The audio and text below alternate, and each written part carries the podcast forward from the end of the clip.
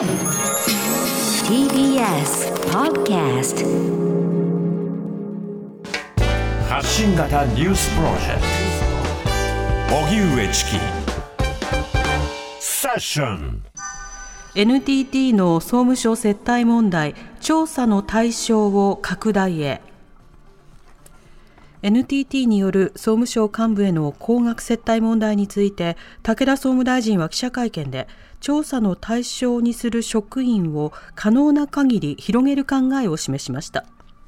また国会で調査を総務省の職員が行うことに限界があると指摘されたことを受け客観性を持たせるため検事出身の弁護士を参加させることを明らかにしました。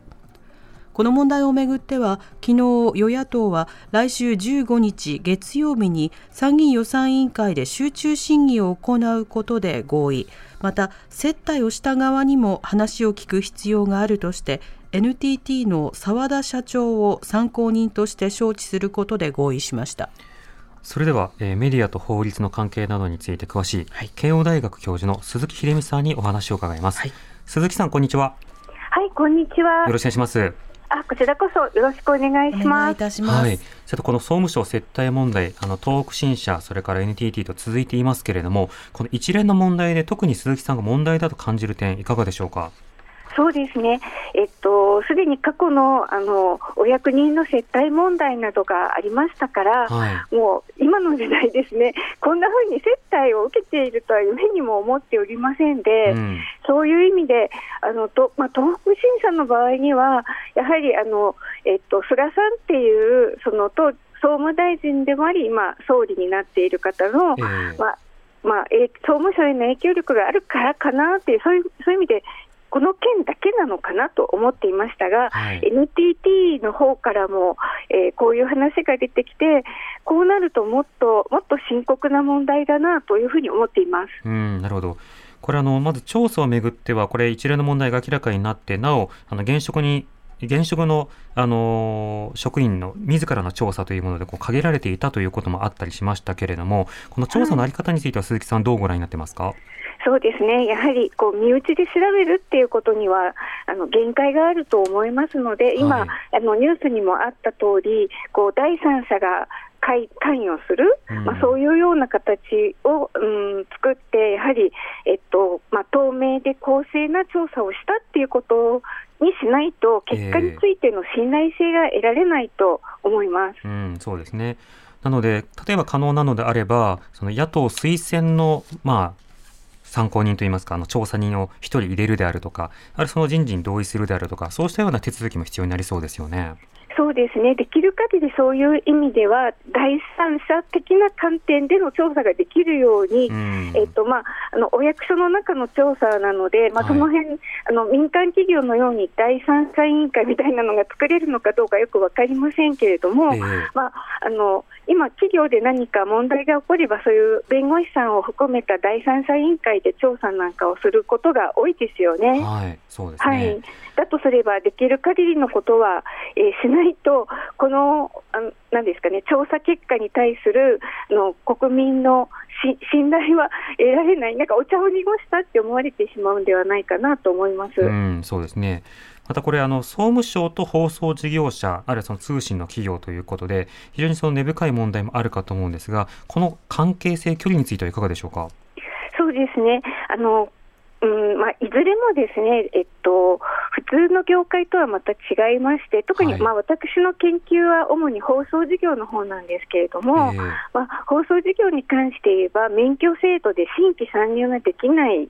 そういう業界なわけですね。はい。はい、でもちろんその規制によって公共性を保つという意味で、その事業活動にはさまざまな制約があったり、うん。あるいは地上波でしたら災害放送の義務とかですね、はい。普通の民間企業にはない、まあ、あの規制っていうのが、まあ、あるわけですけど、ええ。ただし、そうすることによって、結局、えっと免許を受けた、えー放送局の既得権がずっとずっと守られているっていう面もあるわけですよね。はい。まあ、ですからあの、えっとまあ、例えばですけれどもあの、菅総理は総務大臣の時代に、低波発言っていうのも、えっと、な低低波をその関西テレビにしようとしたっていう、え ご経験が、えーあるわけでして、うんはい、で私、その話聞いたとき、えー耳を疑ったほどなんですけれども。はい。はい、うん、でもそういう、そのまあ、特に10 20の末くらいから自民党政権の下であのどんどん政治や行政のメディア介入って強まっていると思うんですが、はい。そのまあ、そういう既得権もあるだけに放送業界は表立って抵抗しにくい、あるいは実際にしていないっていう、うんそういう面も、えーあると思います。なるほど。これあの放送事業者に対するまあ許認可を総務省が握っているというまあこういった関係性というのはあの鈴木さんあの海外のあの放送と法律の関係も研究されてますけれどもこういった事例というのは世界的にはどうなんでしょうか？はい、あの日本の監督機関はですね、あの今、総務大臣になってまして、その前は郵政大臣だったわけですよね。えあただし、実は、えー戦後2年間で日本で、えー電波管理委員会っていう合議制の、それも、えー政府からは独立性のある委員会が監督していた時期がありました。うんというのも、それがあの国際標準だからなんですね。はいあのアメリカには、えー、と連邦通信委員会って FCC っていう略称の委員会がありますし、ええそれからヨーロッパを見てみますと、あの EU、欧州連合の場合にはですね、そこに入っている国の放送や通信の監督機関は、あの政府、普通の政府からは独立性のあり、あるいは透明性が確保される監督機関にしなければならないっていう、うん。えーまあ、一種の法的な定めがあるんですね。あのはいはい。今、正式な名前で言うと、視聴覚サービス指令ってええ。言うんですけれども、はい、で例えばあのハンガリーは今、オルバン政権の下であの政府のメディア介入がすごく深刻になっていまして、うんいろんなその後ろ向きの改革が進んでいて、EU 内ではこの、えー、と EU のルールに反しているって言って問題になっているぐらいなんですね。うんででそういう中で日本はあの大臣に権限があるっていう、まあ、自由で民主的な憲法体制の国では結構珍しい、あまり例がない、えーそういう状況にあります。うん、なるほど。これあの先日の記者会見の際にですね、この、うん。えー電波の、まあ、許認可についてあの記者からあの質問がありまして、あのフリージャーナリストの神保哲夫がこう質問したんですけれども、はい。あのその際にはその要はえー電波オークションとかあるいはそのええさまざまなえー独立性を確保する仕組みにすることが必要ではないかと問われた菅総理がですね、あのかつて日本はそうだったんだけれども責任の所在があの曖昧になるという理由でなくなったんだというふうな説明をされてたんです。でおやっと思ったんですがこの説明はまずどういうふうにお感じになりますか？あそうですね。あの、えっと、独立規制委員会の電波管理委員会がなくなったのは、はい。あのもともとあの日本政府はそうしたくなかったのにあの占領政策の中でそうせざるを得なかったわけですね。はいでその、えっと、日本の行政の仕組みに独立規制委員会は馴染まないからっていうような理由で、うんあの郵政大臣の権限にしたわけでして、別にはい責任の所在云々の話ではないはずですね。うんでうんむしろ別に、もちろんあの合議制っていうことで、大臣が一人でやるよりも、あの監督をする人の数は増えるわけですけれども、はい。でも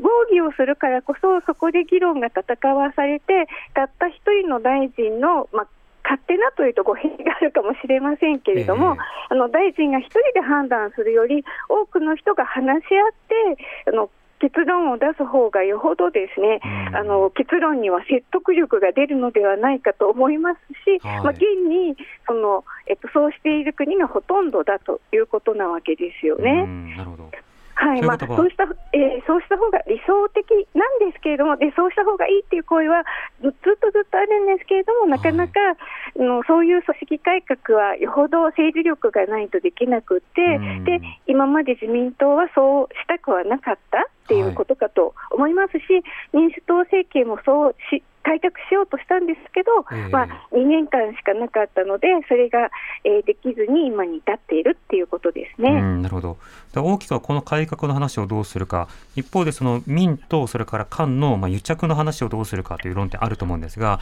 あの短期的なスケジュールとしては来週にですね、NTT 澤田社長の国会招致というものがあるわけです。予定されていますが、こちらについての注目はいかがでしょうか？そうですね。あの、えっと、NTT さんももちろん政府との距離が非常に近い会社ですよね。はいで、そういう中でこれまでどんな風に接待をして、で、まあ、頻度とか支出した金額、あるいはですね、どんな目的でそういう接待が行われていたのか、なんていうことはぜひ聞いてみたいと思います。はい。またその他の点での注目はいかがでしょうか？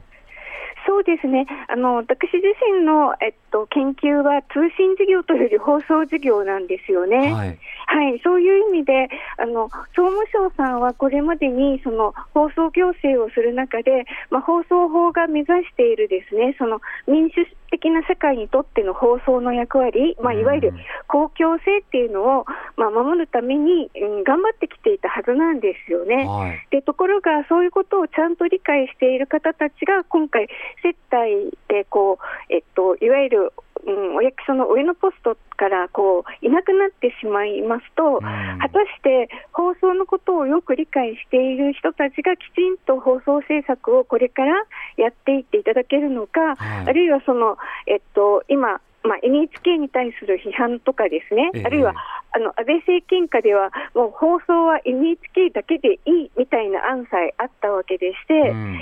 そういう意味で社会で果たす放送の役割っていうことをきちんと、まあ、政策とか制度の中でこれからこう、うん、どうしたらいいのかって真剣な議論ができにくくなってしまったら困るなっていうふうに思っています。なるほど。わかりました。鈴木さんありがとうございました。どういたしましてありがとうございました。はい失礼いたします。慶応大学教授の鈴木秀美さんにお話を伺いました。TBS Radio TBS Radio. 荻上チキ。荻上チキ。荻